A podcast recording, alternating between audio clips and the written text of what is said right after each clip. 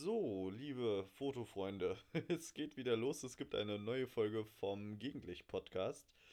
Und ja, ich habe es mir gerade gemütlich gemacht. Ich habe hier meine Kamera neben mir.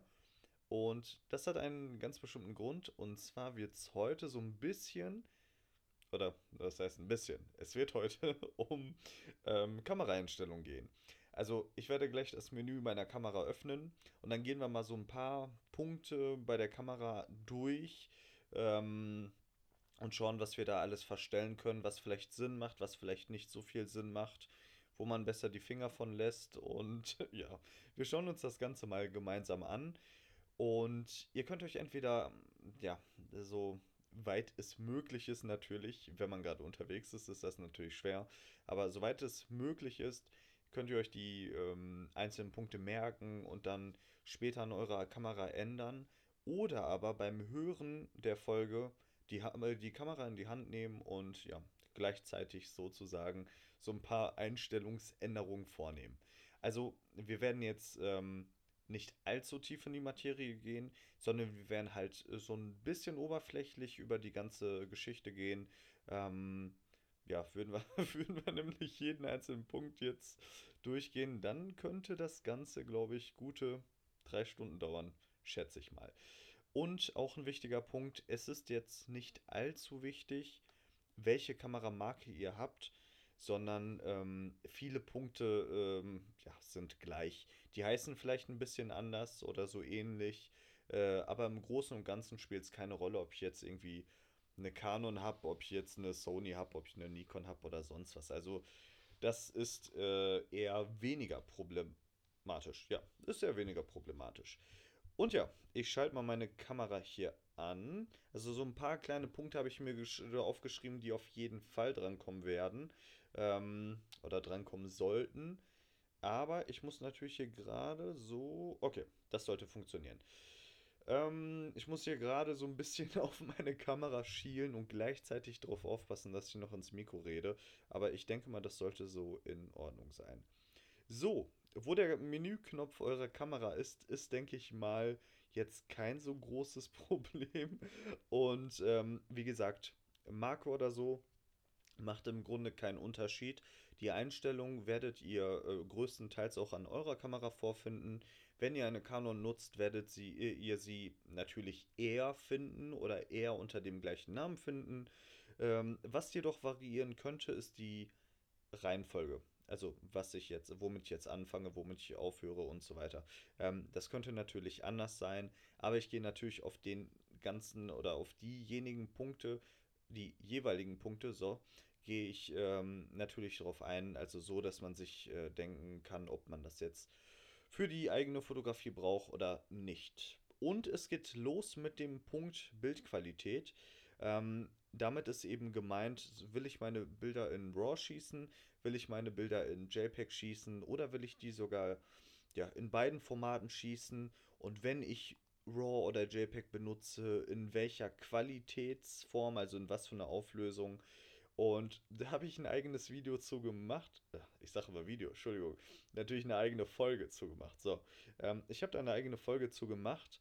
Und es ist so ein bisschen, ja, Geschmackssache, es ist so ein bisschen Philosophie, äh, aber ganz streng genommen. Und ich denke, das äh, wird jeder so bestätigen können, auch jemand, der mit JPEG schießt. Aber ähm, die allerbeste Bildqualität und die allermeisten Möglichkeiten zum Bearbeiten etc. werdet ihr mit RAW-Bildern haben. So, und an meiner Kamera habe ich zum Beispiel die Möglichkeit, dass ich sage, so, ich möchte jetzt normales RAW-Bild haben, 20 Megapixel, Auflösung 5400, also ohne jetzt auf die 10er Zahlen drauf einzugehen, 5400 und 3600, ähm, also 5400 mal 3600 ist die Auflösung meines, ähm, meiner Kamera. Und da gibt es zum Beispiel auch das M-RAW, das sind dann nur 11 Megapixel, ist ein bisschen kleiner in Auflösung, also knapp 4000 x 2700. Dann gibt es noch S-RAW, also 5 Megapixel, das sind dann 2700 x 1800. Äh, und sowas ähnliches gibt es, wie gesagt, auch bei der JPEG-Einstellung. Und zwar ist dort auch die Rede von ja, JPEG L, also auch 5400 mal 3600, also eine gute Qualität. Und dann geht es immer weiter runter und ja, also es gibt viele verschiedene Möglichkeiten. Wie gesagt, ob jetzt RAW oder JPEG, habe ich schon in, einem, äh, in einer anderen Folge angesprochen. Ich persönlich habe da zum Beispiel nur RAW drin und zwar auch das beste RAW mit 20 Megapixeln. Ähm, natürlich werde ich für die Bilder zu 90%, die ich mache, keine 20 Megapixel brauchen. Und das spielt ja erst so wirklich eine Rolle, wenn es halt ein bisschen großflächiger werden soll, also wenn ich das mal ausdrucke oder sonst was. Aber meine Philosophie des Ganzen ist so ein bisschen, ähm, ich mache lieber die Bilder, die ich machen kann, in der bestmöglichen äh, Bildqualität mit der größtmöglichen Auflösung für den Fall, dass ich in fünf Jahren sagen sollte, hey, das Bild finde ich jetzt irgendwie besonders toll, das will ich ausdrucken und zwar groß. Ähm, also ich will nicht irgendwie ein paar Jahren da sitzen und mir denken, boah, das Bild, ne, das gibt mir so viele Erinnerungen und ähm, ich möchte das ausdrucken, aber aufgrund der komprimierten Datei mit 5 Megapixel als Beispiel kann ich da jetzt kein, ja, kein großes Bild ausdrucken und das irgendwie in Bilderrahmen packen oder so. Also ich will nicht, dass es zu so einer Situation kommt und deswegen mache ich von Anfang an ähm, ja, die Einstellung auf RAW und lasse es dort. Als nächstes ähm, ist auch so eine Geschmackssache und zwar der Piepton. Ich habe den deaktiviert und zwar kann ich den nicht ab. Also immer wenn der Fokus trifft, dass dann Piepton kommt. Ähm, ich weiß nicht, hört sich vielleicht professionell an, wenn es die ganze Zeit piept oder so. Oder jeder weiß Bescheid, wenn man diesen Piepton hört, okay, ähm, da setzt jemand gerade einen Fokus, also auch jemand, der keine Ahnung von Kameras hat. Aber ähm, ich mag das nicht. Also ich will, für meinen Teil ist ein bisschen schwer mit meiner 6D und meinem Tamron 24 x 70 mm. Äh, 24 bis 70, Entschuldigung. Ähm, das passiert, wenn man von Auflösung dann zu Brennweiten überkommt. Ähm, also es ist sowieso schwer, nicht aufzufallen mit meiner Kamera, da brauche ich nicht noch einen Piepton. Am besten schraube ich dann noch so einen großen Speedlight-Blitzgerät äh, drauf, dann ist das Bild perfekt. Nein, will ich natürlich nicht. Deswegen, ähm, ich mache den Piepton aus, also mich nervt's. Und dazu kommt auch noch, dass ich halt nicht unnötig auffallen will mit der Kamera. Von daher lasst ich aus. Äh, stellt euch mal vor, ihr, ihr seht gerade ein schönes äh, oder irgendeine Person. Äh, wie gesagt, ich bin kein Fan davon, irgendwie Personen ohne Erlaubnis oder so einfach abzulichten. Aber wenn eine Person zum Beispiel seitlich zu mir steht oder mit dem Rücken zu mir oder so, also wo man halt nicht äh, erkennen kann, wer diese Person sein soll. Ähm, das finde ich zum Beispiel okay und da mache ich auch gerne mal Fotos. Ähm, es gibt manchmal wirklich idyllische oder schöne Situationen, da sieht es einfach super aus. Zum Beispiel war ich gestern auf dem Weihnachtsmarkt. Ähm, da geht sowas immer. Da hat man die Lichter und wenn da so eine Person so von der Seite äh, abgelichtet wird und da ist irgendwie noch ein Tannenbaum oder so, also es sieht einfach Hammer aus. Ähm, aber stellt euch mal vor, ich mache da irgendwie Fotos und da kommt dieses Piepen das zieht so ein bisschen Aufmerksamkeit, ne? Und wenn dann die Person sich zum Beispiel umdreht, so nach Motto, wo kommt das jetzt her, dann ist das ein bisschen schlecht. Ähm, das Klappgeräusch vom Spiegel, ich gucke mal, ob man das hier hören kann. Einen Moment. Das war jetzt mit in die Kamera, äh, in die, ins Mikrofon halten, Entschuldigung. Ich sollte wirklich YouTuber werden, habe ich das Gefühl. So, ähm, das ist ja schon hm, laut genug. Also ich habe zum Beispiel bei meiner 6D, wenn ich mich jetzt nicht ganz irre, auch einen Silent Mode. Stimmt, ich habe doch einen Silent Mode, ne? Genau. So, ihr habt es gerade gehört. Ähm, und jetzt könnt ihr mal nochmal lauschen. So, einen Moment. Hört ihr? Das ist der Vergleich. Ich weiß natürlich nicht, wie sich das anhört, wenn man es direkt ins Mikrofon reinhält. Ob es da überhaupt einen Unterschied gibt oder ob der Silent Mode, also die leise Aufnahme nicht sogar schlimmer klingt. Aber in echt klingt das, ähm, ja, klingt auf jeden Fall deutlich leiser und ähm, ist deutlich angenehmer. Habe ich tatsächlich nicht an. Ich weiß gar nicht warum. Müsste ich mal anlassen. Ja, lasse ich an. Äh, spricht eigentlich nichts gegen. So, dann anderer wichtiger Punkt. Auslösen ohne die Karte zu, also Auslöser ohne Karte betätigen. Ähm, heißt also, wenn ich keine Speicherkarte in meiner Kamera habe, macht die Kamera trotzdem ein Foto. Hat Vor- und Nachteile. und zwar ist das eine, ähm, wenn ich zum Beispiel keine Karte drin habe in der Kamera, ich habe sie vergessen, ähm, da gehe ich, äh, nee, Entschuldigung, da mal anders. Ich habe keine Kamera, äh, keine Karte in der Kamera und will jetzt irgendwie auf Tour gehen oder so. Und äh, will vielleicht ein Testfoto machen, so bevor es losgeht. Als Beispiel jetzt. Ich mache ein Foto oder will eins machen und die Kamera sagt, hey, ähm, du hast keine Karte drin, das machen wir nicht. Beziehungsweise das steht auch auf dem Display, wenn man die Kamera schon einschaltet.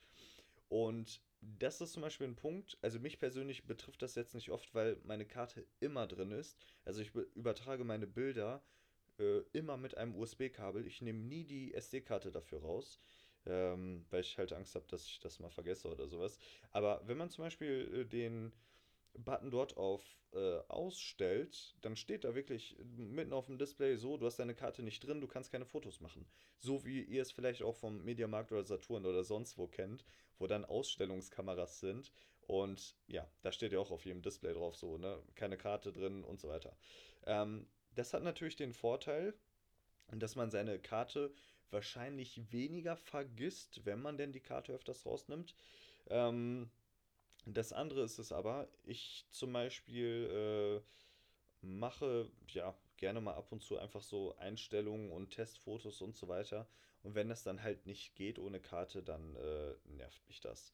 Deswegen, ähm, ich habe den immer auf On, weil ich eben meine Karte nie rausnehme aus der Kamera. Aber ihr könnt euch da mal überlegen, ob es für euch vielleicht nicht sinnvoll ist, dass ihr das auf Ausstellt.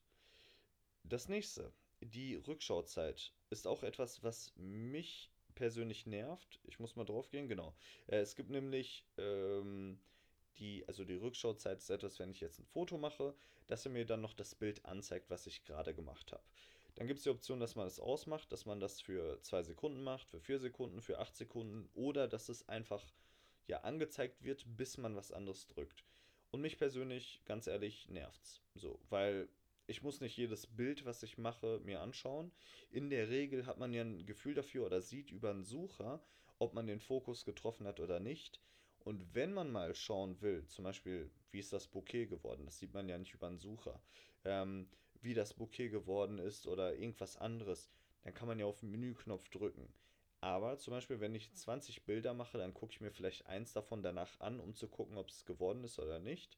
Ähm, aber umgekehrt, wenn ich die Rückschauzeit anhabe, dann werden mir alle 20 Bilder angezeigt. Und das ist.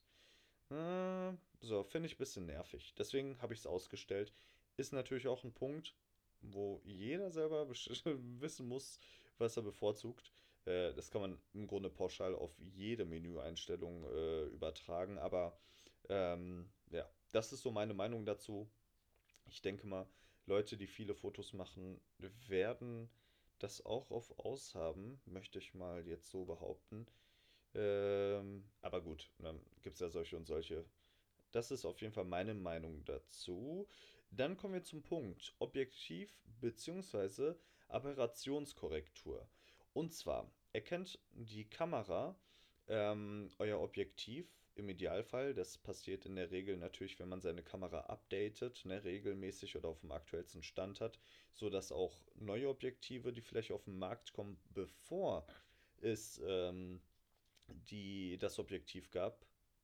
Entschuldigung, also ich wiederhole mich.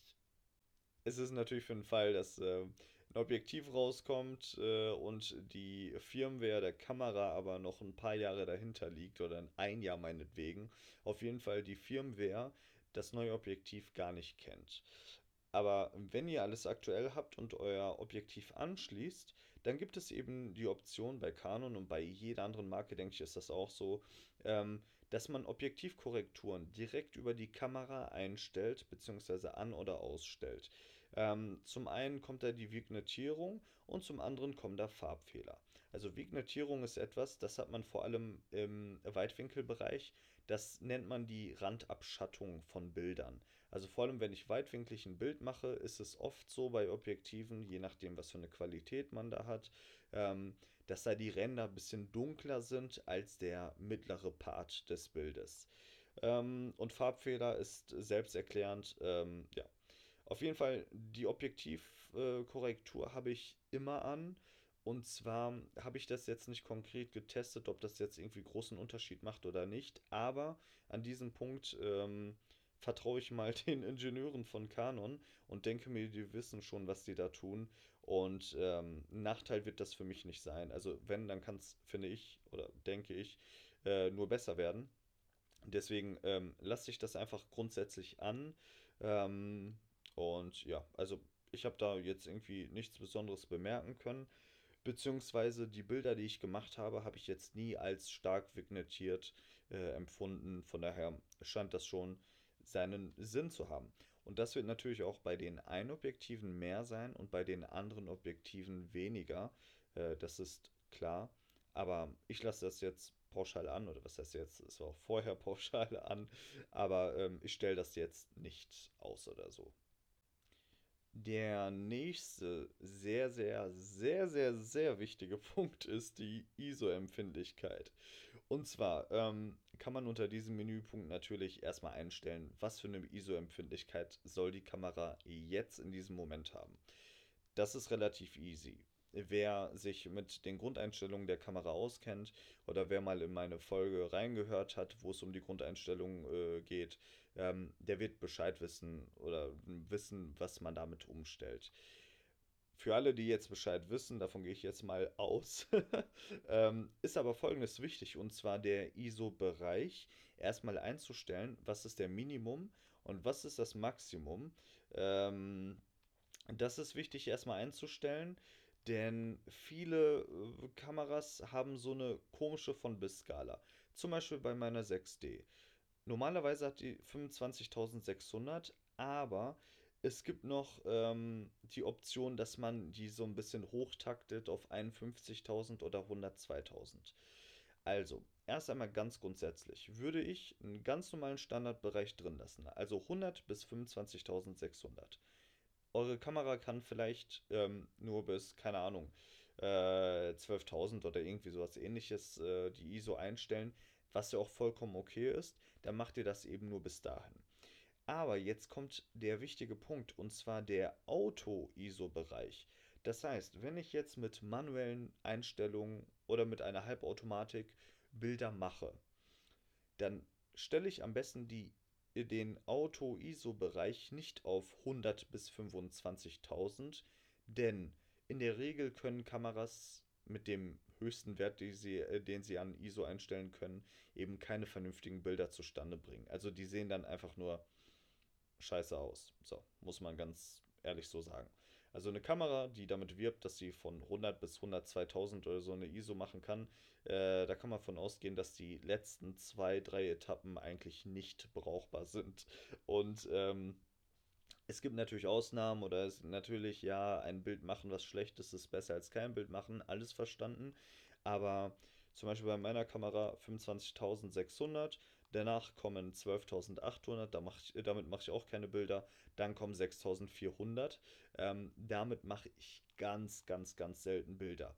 Mit 3200 aber mache ich öfters Bilder. Das ist für mich so mein Limit, wo ich mir sage, okay, das Rauschen ist in Ordnung und da geht nicht zu viel vom Bild verloren. Ähm, also diese grobe Einschätzung mit zwei bis drei Etappen bis zum Maximum war jetzt gar nicht mal so verkehrt. Das ist genau hier der Fall. Ähm, also wenn ich jetzt zum Beispiel meinen Auto-ISO-Bereich nur auf 100 bis 6400 stelle oder bis 3200, habe ich den Vorteil, dass die Kamera nicht bei der Autoeinstellung automatisch irgendwie einen hohen Wert nimmt, obwohl das eher ja, semi-gut ist. Da würde ich auf jeden Fall Werte nehmen, die die Kamera gut verarbeiten kann, denn ansonsten könnte es sein, dass die Automatik natürlich lieber dazu tendiert, die ISO-Werte hochzuschrauben und dafür die Verschlusszeit oder die Blende anders einzustellen, also zu eurem Nachteil einzustellen. Zum Beispiel hm, müsste man mal schauen, ob nicht vielleicht eine ja etwas längere Verschlusszeit besser ist, als irgendwie eine ISO von 25.000 zu haben. Davon gehe ich nämlich stark aus. Ähm, zum einen haben natürlich viele Kameras oder viele Objektive äh, einen Bildstabilisator, was das Ganze natürlich unterstützt. Und zum anderen äh, weiß man jetzt auch nicht, wie, wovon die Kamera jetzt ausgeht, wie ruhig man eine Kamera halten kann. Und in der Regel kann man die Kamera schon nach etwas Übung ähm, recht ruhig halten, na klar. Von daher, ähm, ich würde den Auto-ISO-Bereich definitiv auf einen Wert runterschrauben, der realistisch ist. Also 25.600 sind nicht realistisch. Damit kann man Bilder machen, ja, ist klar, aber ähm, schön ist was anderes. Also die landen dann oftmals nicht in der Öffentlichkeit oder werden oftmals nicht ausgedruckt. Ja, das ist so meine Meinung dazu. Ja, kommen wir zum nächsten Punkt, das ist der Weißabgleich. Und der Weißabgleich, den habe ich auch schon thematisiert und ähm, bei dem kann man auch ein paar Fehler machen. Und zwar habe ich, äh, wenn ich mich recht erinnere, beziehungsweise das ist meine Meinung dazu, das werde ich wahrscheinlich genauso gesagt haben, ähm, bin ich nicht Fan von der Automatik. Und zwar kann die Automatik oftmals natürlich die Dinge richtig machen. Das, da steckt einiges an Wissen hinter. Also da haben sich schlaue Menschen zusammengesetzt und haben daran gefeilt, dass so eine Automatik natürlich auch eine gute Leistung äh, bietet. Aber ganz ehrlich, ähm, es gibt Situationen, da, äh, ja, da verkalkuliert sich die Kamera.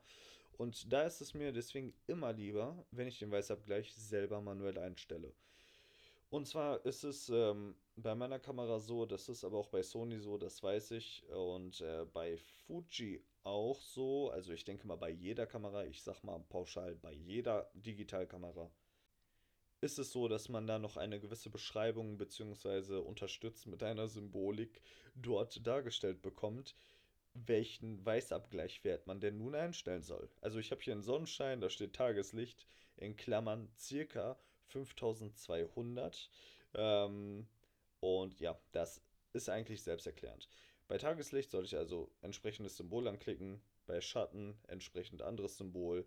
Wenn es bewölkt ist, dann nochmal diesen anderen Weißabgleichwert und so weiter. Kunstlicht und Leuchtstoff und so weiter.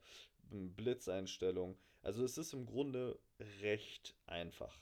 Ähm, in der Regel guckt man einmal in den Himmel, schaut, ist es jetzt sonnig, dann stellt man das ein oder ist es bewölkt, dann stellt man das ein. Wenn man zu Hause ist und man hat so Lichter an, dann ist es in der Regel Kunstlicht. Ähm, da gibt es natürlich auch warmes und kaltes Licht und so, ist auch klar.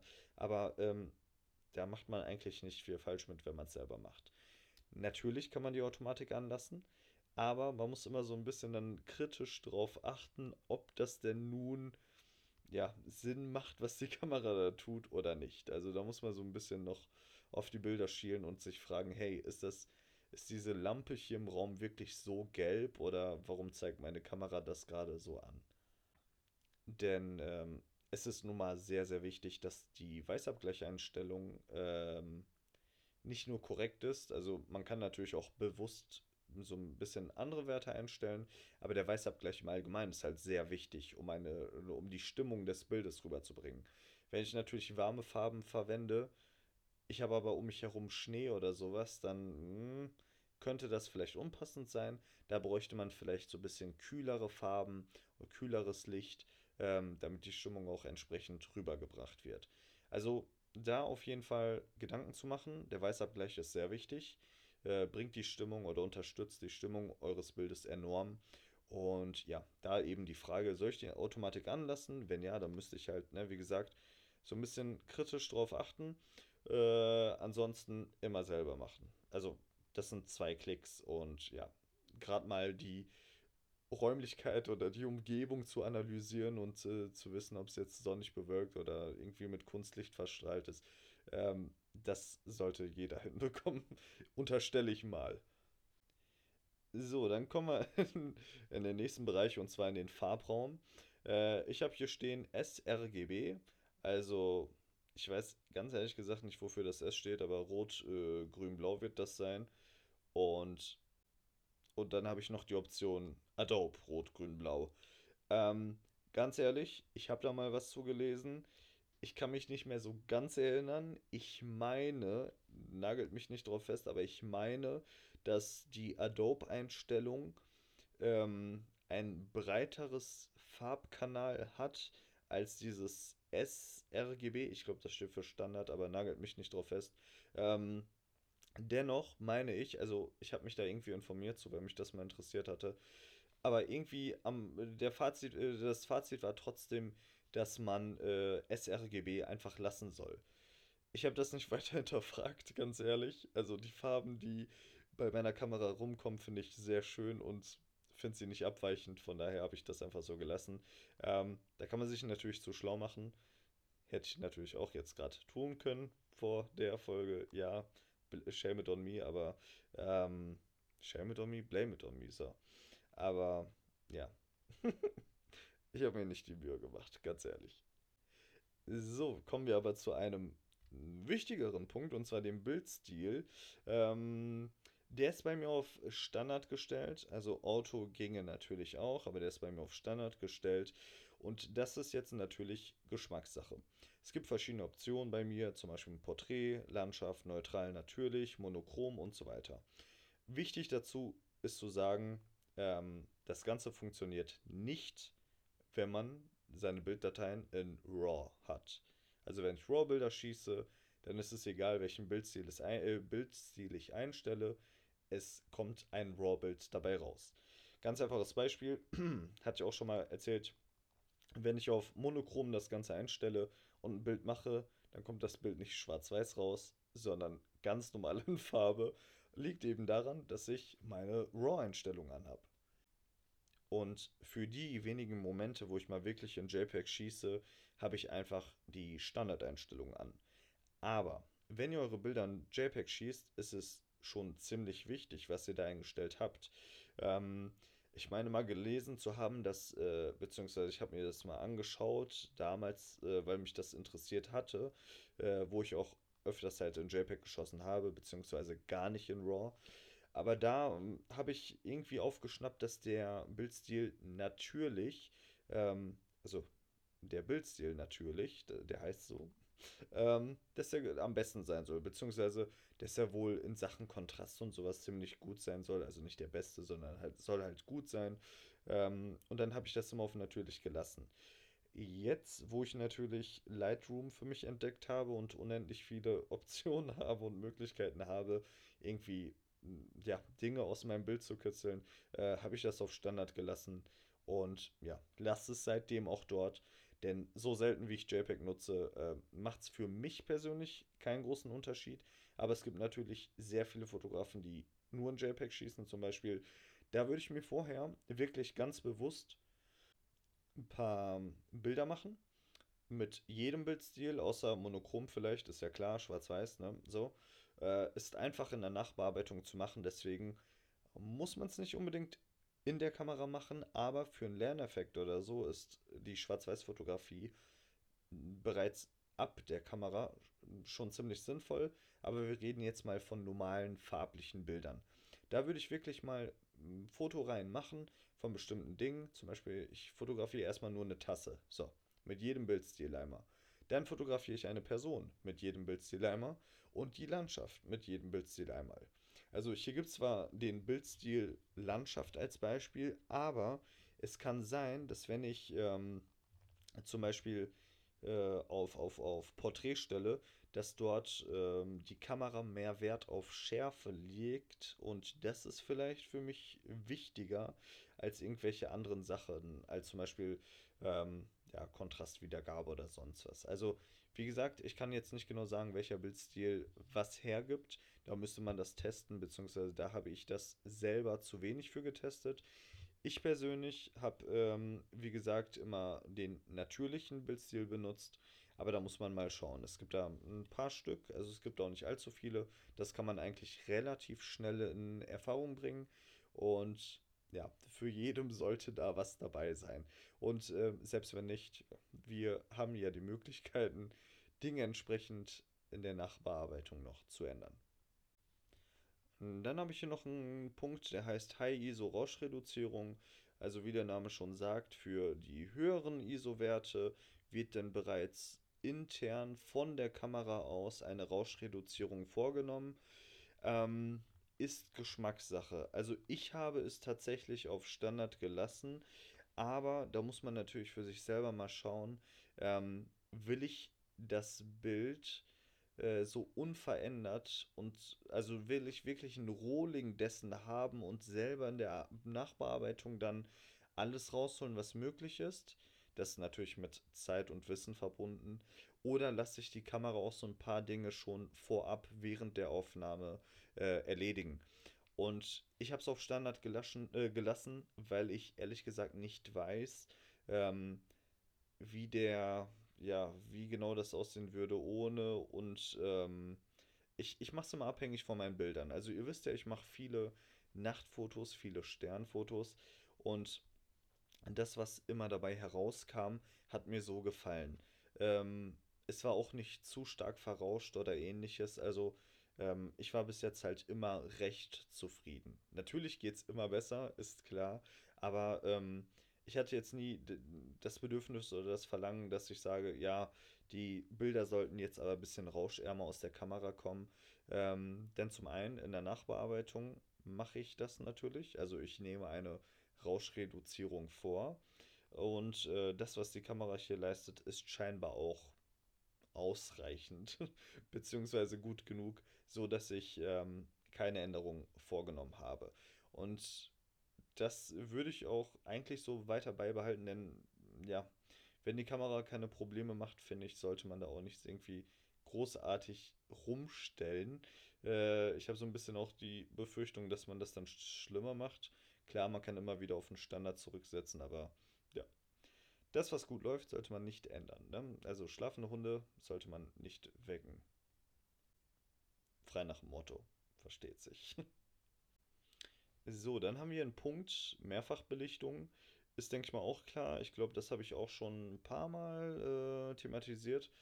Und zwar, ähm, ja, wenn ich vor allem Landschaftsfotos mache oder Bilder, wo ich starke helle Bereiche habe und starke dunkle Bereiche. Damit ich beides richtig belichtet bekomme, mache ich Mehrfachaufnahmen. Also die Kamera macht einmal ähm, ein Bild, wo die eine Hälfte, sage ich mal, als Beispiel richtig belichtet ist und dann ein anderes Bild mit anderen Einstellungen, wo die andere Hälfte richtig belichtet ist und dabei herauskommt ein insgesamt richtig belichtetes Bild. Also das ist ähm, so eine Mehrfachbelichtung äh, mache ich zum Beispiel auch ja eigentlich nie von der Kamera. Also ich mache das entweder manuell, also dass ich ähm, wirklich die Bilder selber mache. Das geht halt nur vom Stativ aus. Ansonsten sind die ja nicht identisch, die Bilder. Aber ähm, ja, wenn ich das mal mache, das passiert nicht allzu oft, dann mache ich das aber nicht von der Kamera aus, sondern in der Nachbearbeitung einfach selber. Das ist mir persönlich irgendwie lieber. Ich weiß nicht warum, aber das ist so. Ja, der nächste Punkt ist eine Gitteranzeige. Und zwar eine Gitteranzeige, die man, ähm, so, man hört es jetzt, wenn ich. Ich hoffe, man hört es. Genau. wenn ich in den Live-View schalte, dann, ähm, so der Live-View ist ja klar, ne, da wird dann direkt ein Live-Bild übertragen. Da gucke ich nicht mehr oben durch den Sucher. Bei meiner DSLR versteht sich, bei der Spiegelreflex. Ähm, und ich kann hier entweder ein normales Live-View erzeugen oder ich kann so eine Gitteranzeige einstellen. Zum Beispiel so eine 3x3 Gitteranzeige oder auch durchaus mehr. Ähm, das ist besonders für den Anfang sehr hilfreich, denn es gibt halt so ein paar Regeln, ne, dass man halt ähm, zum Beispiel bei Landschaftsfotos sich dafür entscheidet, ob ein Drittel äh, unten sein soll oder zwei Drittel unten sein soll. Also, ähm, dass man da wirklich das Bild so gliedert. Das ist halt für den Betrachter angenehmer und man empfindet das Bild als besser. Und zum anderen kann man durch die Gitteranzeige auch halt ähm, natürliche Linien äh, oder irgendwelche horizontalen Linien eben äh, kann man so zum Beispiel mit der Gitteranzeige ausrichten, dass das Bild gerade ist. Also so eine Art Wasserwaage auf eine andere Art und Weise, wenn man so möchte. Ähm, wie gesagt, das ist für den Anfang halt angenehm. Äh, ich persönlich nutze es nicht mehr, also ich vertraue da schon auf, ähm, schon auf mein Auge, sage ich mal. Aber das ist, wie gesagt, für den Anfang sehr hilfreich und vor allem, wenn man öfters Bilder macht mit einem Live-View, ist das schon, ja, ziemlich cool.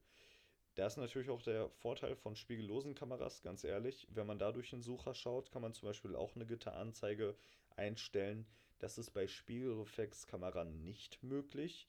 Ähm, da müsste man sich bewusst eine ähm, Mattscheibe kaufen. Also so eine Mattscheibe, das ist halt etwas, das sieht man, wenn man durch den Sucher schaut. Ähm, an der Mattscheibe sieht man auch die Fokuspunkte zum Beispiel. Ähm, und da sieht man, oder es gibt Mattscheiben, da gibt es auch eine Gitteranzeige schon drin. Nur da ist das Problem, man sieht es dann die ganze Zeit.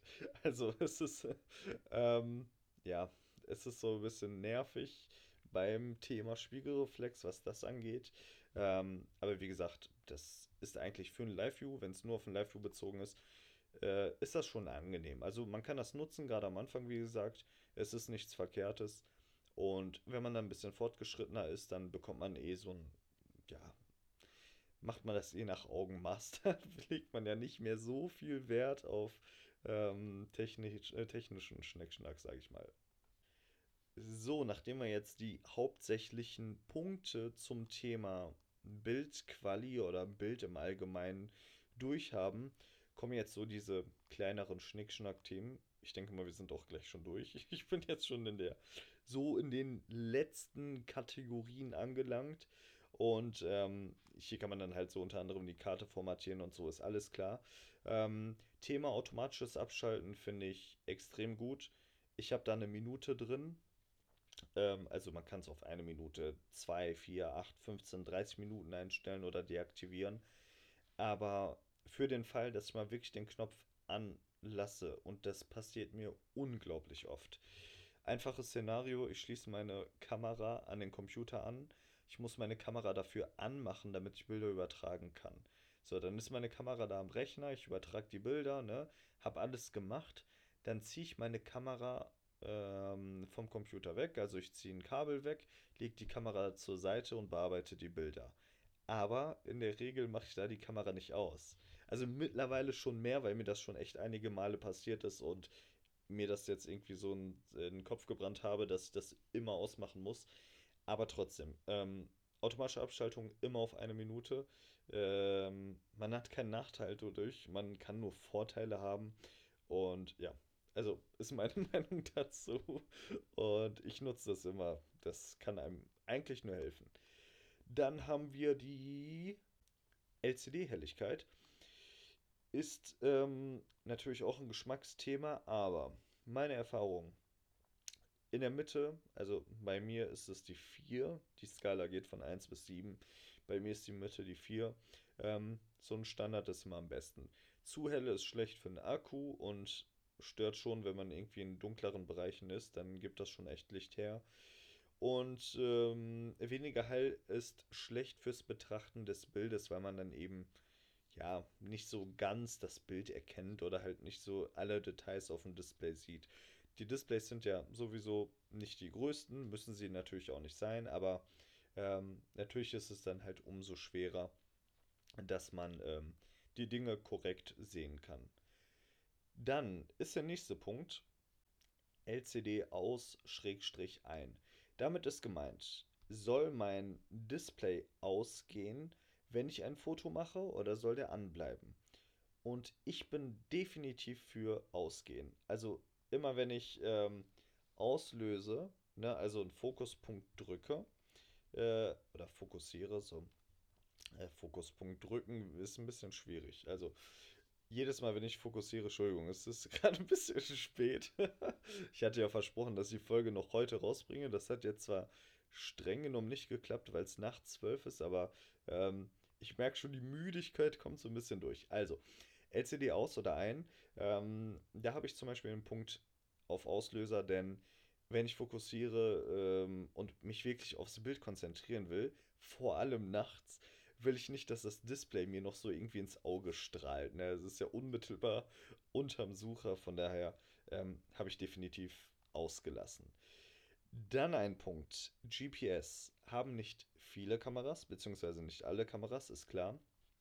Aber, ähm, so, ich lege das hier gerade weg, das ist ein bisschen laut, aber so, äh, haben nicht viele Kameras, aber die, die es haben, haben mega Vorteile. Und zwar kann man auf verschiedenen Programmen, unter anderem, ich kann, es klingt immer so ein bisschen wie Werbung, aber ähm, ich glaube, so relevant bin ich noch nicht, dass ich hier für Lightroom Werbung mache. Ähm, bei Lightroom gibt es zum Beispiel die Option, dass man sich so eine Weltkarte anschaut. Und wenn man seine Bilder macht oder schießt, während man das GPS anhat, dann wird auch gleich die Koordinate von dem Ort gespeichert auf der Bilddatei. Das heißt, wenn ich zu Hause bin, kann ich gucken, wo auf der Welt habe ich meine Bilder geschossen. Das ist von Vorteil für Leute, die viel reisen. Es muss ja nicht unbedingt in Indien oder sonst so äh, wo sein, aber selbst wenn man in Deutschland schon in einigen Städten unterwegs ist oder öfters mal in andere Städte reist, so wie es bei mir der Fall ist, ähm, dann ist das schon von Vorteil. Denn manchmal schaut man sich Bilder an und denkt sich, ja, hm, wo war das nochmal? Ne? Das kommt schon ein bisschen öfters vor. Aber ähm, ich habe es trotzdem ausgeschaltet, denn es soll wohl, also wen wundert's, aber es ist wohl so, dass der Akku dann nicht mehr so lange hält, beziehungsweise ähm, das schon ein bisschen am Akku ziehen soll. Also diese GPS-Geschichte. Ähm, dann ist es für mich, da muss man halt entscheiden und für mich persönlich war es dann so, dass es sich nicht lohnt, denn wenn ich Ordner erstelle am Rechner, in welche meine Bilder reinkommen, dann ähm, ja, betitel ich die auch mit den Namen in der Regel oder der Stadt, wo es war. Äh, von daher dachte ich mir so, ja, muss jetzt nicht unbedingt sein. Ist natürlich was anderes, wenn ich die Bilder irgendwie auf eine Festplatte ziehe oder so, ohne die Ordner, also nur den Inhalt und dann steht es irgendwie doch nicht da, dann ist es zwar ein bisschen doof, aber ich kann damit sehr gut leben. Dennoch ist es, ähm, finde ich, was sehr Sinnvolles. Also es ist ein cooles Gadget. Man, wie gesagt, man kann dann auf so einer Karte sehen, wo man welches Bild gemacht hat. Das finde ich schon ziemlich cool. Aber für meine persönlichen Bedürfnisse momentan ähm, brauche ich das Ganze nicht. Von daher habe ich das einfach ausgemacht, weil ich dann dadurch eben das ein oder andere Bild mehr schießen kann. Wobei ich wirklich dazu sagen muss, also jetzt ohne großartig, äh, ne, wie gesagt, Werbung oder so ist ja kein Thema in dem Sinne. Ähm, ich will auch hier niemanden bekehren oder überzeugen, aber wirklich, mir ist noch nie ein Akku jetzt an der 6D ausge äh, leer gegangen. Also es ist wirklich unglaublich. Man macht damit so viele Bilder und ich benutze eine, ein Objektiv, da habe ich schon mehrmals genannt, das äh, Tamron 24 bis 70 mm 2.8 mit Bildstabilisator. Ähm, und sowas zweckt schon an der Leistung. Vor allem so ein Bildstabi, der zieht wirklich viel vom Akku. Aber ich habe noch nie einen Akku leer bekommen. Äh, total verrückt. Ich fotografiere bald eine Verlobung und da könnte es das erste Mal sein, dass mir ein Akku leer geht. Ähm, also da werde ich auf jeden Fall Ersatzakkus mitnehmen, aber mal schauen. Ich, ich werde es euch wissen lassen. Also ich glaube tatsächlich irgendwie dass es nicht leer gehen wird. Aber ja, weiß noch nicht ganz genau. So, ähm, dann gibt es einen Punkt, Info-Taste, Anzeigeoption. Da kann man, wie der Name schon sagt, wenn ich auf den Info-Knopf drücke, kann ich so ein paar Einstellungen vornehmen. Und zwar entweder geht mein Display dann ganz aus, also die ganze Zeit. Ist auch eigentlich ganz cool, wirklich, kein Scheiß. Nachdem man seine ganzen Einstellungen gemacht hat, beziehungsweise man kann ja die Einstellungen immer noch machen, wenn man durch den Sucher schaut, da kriegt man ja auch Blende, Verschlusszeit ISO und so eingeblendet. Und wenn man eine, eine bisschen, bisschen hochwertigere Canon hat, dann hat man ja auch oben dieses Mini-Display. Ich weiß gar nicht, wie man das schimpft. Man, das hatte doch so einen Namen. Auf jeden Fall, ähm, in der Nähe vom Auslöser gibt es da noch so ein Mini-Display und da kann man auch nochmal sich die Option anzeigen lassen. Von daher diesen ähm, diesen LCD-Display mit den Einstellungen und so, ganz streng genommen braucht man den gar nicht, wenn man erstmal so das Grobe eingestellt hat. Ähm, deswegen, es macht durchaus Sinn, ein Display einfach auszumachen, beziehungsweise man braucht es nicht wirklich, weil man durch den Such alles einstellen kann oder oben über diesen Mini-Display. Ähm, so ein bisschen vom Thema abgekommen. Äh, auf jeden Fall kann man dort halt sowas einstellen wie, will ich eine Wasserwaage haben oder irgendwelche Bildinfos anzeigen lassen oder sonst was. Ähm, ich bin da ganz einfach. Ich habe einfach nur die Aufnahmefunktion Anzeigen eingestellt. Also entweder ist mein Display aus oder da stehen die ganzen ja, Bildinfos zu. Genau. WLAN ist selbsterklärend. Sensor reinigen ähm, oder Sensorreinigung ist so eine Sache. Also ich habe zum Beispiel meine automatische Reinigung auf aktiv. Also jedes Mal, wenn ich die Kamera ausmache, reinigt sich der Sensor. Und reinigen muss man sich natürlich nicht so vorstellen, dass da so ein kleines Männchen ist, der irgendwie mit Glasreiniger drauf sprüht und dann so das Ganze abwischt, sondern ähm, das, äh, der Sensor wackelt einfach nur so ein bisschen, dass da, ich weiß nicht, also ich halte es fast schon für einen Mythos, dass das irgendwas bringen soll. Ähm, ganz ehrlich. Aber für mein Gewissen lasse ich es trotzdem an. Ich meine, schaden kann es ja nicht. Dann gibt es natürlich auch dort den Punkt manuelle Reinigung und auch das Thema Sensorreinigung habe ich schon mal angesprochen. Ähm, da gibt es zum Glück im Netz genug Sachen zu. Ähm, ja, nur noch mal kurz meine Meinung dazu. Also wie gesagt, ich, ich habe das schon mal drüber gesprochen. Wenn du es nicht gehört hast, ähm, ist ja kein Problem. Sensorreinigung ist gar nicht mal so ungefährlich, sage ich mal. Wenn du es dir zutraust oder äh, ähm, ja, also es gibt natürlich viele verschiedene Arten, wie man seinen Sensor, Sensor reinigt. Das einfachste ist, was ich tue, und das bringt es eigentlich fast immer. Ich schraube mein Objektiv ab. Ich gucke da, also ich halte wirklich einen Sensor ins Licht und schaue, ob da irgendwie grob Staub ist. Wenn ich da was sehe oder wenn ich auf dem Bild was sehen sollte, spätestens, dann halte ich meine ähm, Kamera mit dem Sensor nach unten und äh, gehe da einmal mit dem Blasebalg durch. Also das ist so eine, gibt es bei Amazon, ich glaube 10, 11, 12 Euro, so eine, wie so eine Rakete geformte, äh, so ein Blasebalg und da kann man halt, ähm, ja, etwas mit etwas mehr Druck, ähm, ja, Luft pusten, äh, beziehungsweise da in den Sensorraum reinblasen und da kommt dann eigentlich in der Regel alles raus. So. Dann gibt es natürlich auch die Option, dass man so richtig hier, ah, wie hieß die Marke denn? Mir fällt es gerade nicht ein, aber es gibt extra eine Marke, die haben so eine Reinigungsstifte mit so einer Alkohollösung, womit man seinen Sensor reinigen kann. Aber da kann man so viel falsch machen, Leute, tut's nicht, wirklich. Holt euch für 10 Euro einen Blasebalg. Ihr könnt damit eure Objektivlinsen größtenteils sauber machen. Äh, für die Objektivlinsen benutze ich auch sehr gerne ähm, Brillenputztücher. So, natürlich nicht jeden zweiten Tag, aber so wirklich ab und zu mal, wenn da wirklich äh, so eine Schmiere oder so drauf ist, passiert ja auch irgendwie auch mal. Dann gehe ich damit drüber, aber ansonsten einfach mit dem Blasebalg draufpusten äh, und dann hat sich das Thema. Also gar nicht erst auf so eine Idee kommen.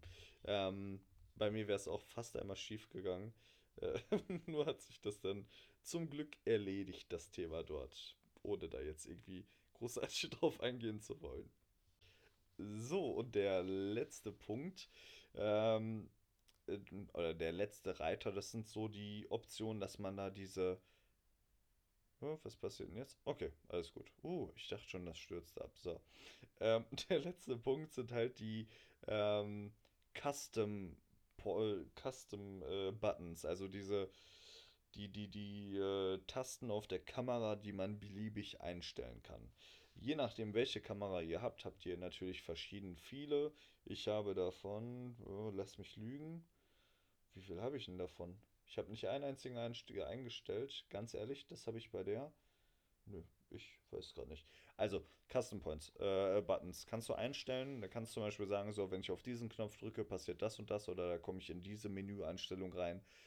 Brauche ich bei der 6D nicht, weil die Menüführung bei der 6D der Hammer ist. Ich habe noch nie ein besseres Menü gehabt, ganz ehrlich. Ähm, das habe ich aber bei meiner Sony sehr oft gebraucht. Und zwar war da so ein bisschen das Problem, zwischen den Fokusarten zu wechseln. Also da musste man wirklich, da konnte man das nicht über ein Quick-Menü machen, sondern da musste man wirklich irgendwie ins Menü rein und dann da das auswählen und hier nochmal rein und dann da kann man die Punkte auswählen. So. Ähm, deswegen musste ich da das Ganze einstellen, dass ich da halt schneller reinkomme, weil ich nicht jedes Mal irgendwie zwei Minuten da rumfummeln kann, während mir irgendwie das Motiv vielleicht da wegfliegt, wenn es ein Vogel oder so ist. Ne? Deswegen, da musste ich es einstellen. Bei meiner 6D muss ich es nicht, weil ich hier ja eigentlich jede Einstellung sehr schnell und intuitiv einstellen kann. Aber wie gesagt, ähm, wenn ihr damit Probleme habt oder wenn ihr mit einem gewissen Menüpunkt Probleme habt, ähm, ja, einfach über so einen Custom Point, dann hat sich das ganze Thema schon und ähm, ihr könnt da direkt loslegen. Aber auch hier natürlich muss man schauen, brauche ich es oder was ist vielleicht schon vorher eingestellt. Manchmal macht es auch Sinn, einfach die Dinge, die vorher eingestellt sind, drin zu lassen. ähm, ähm, weil die werden sich ja was dabei gedacht haben. Die werden ja nicht sagen, so, hier, auf den Knopf C1 packen wir jetzt, keine Ahnung was, WLAN an oder aus. So, das wird wahrscheinlich nicht der Fall sein. Ähm, erstmal schauen, was ist denn da drauf? Vielleicht macht es Sinn.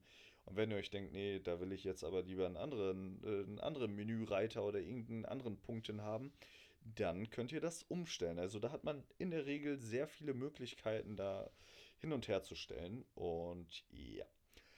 Das waren im Groben so die Menüpunkte. Also natürlich nicht alle. Ich habe bewusst ein paar weggelassen, zum Beispiel irgendwelche Videoeinstellungen oder detaillierte Einstellungen von Punkten, die ich euch gerade vorgelesen habe oder irgendwelche Einstellungen zu Blitzgeräten.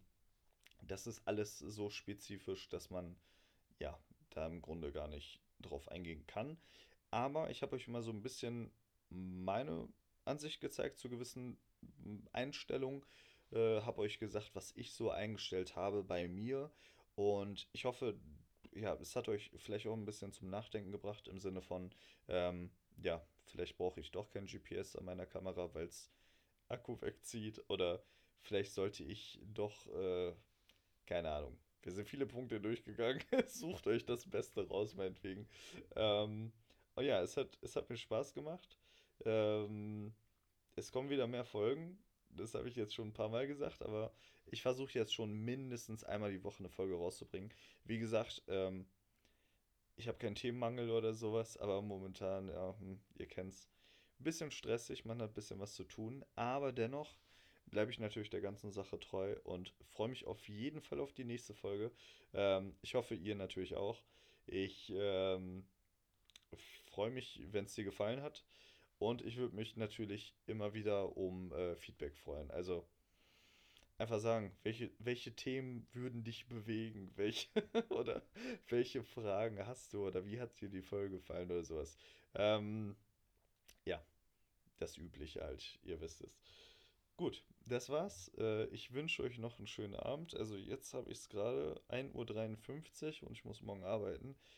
Das wird geil. Aber ich muss zum Glück erst ein bisschen später aufstehen. Von daher alles gut. Ähm, ja, wie, wie versprochen, die Folge, wenn auch ganz streng genommen, nicht zum 1.12., wie gesagt, sondern jetzt haben wir ja einen zweiten, aber das werdet ihr wohl verzeihen können. So, ich wünsche euch einen schönen Abend oder einen guten Morgen oder eine gute Heimfahrt, wo auch immer ihr das gerade hört. Und hoffe, ihr seid beim nächsten Mal dabei. Macht's gut.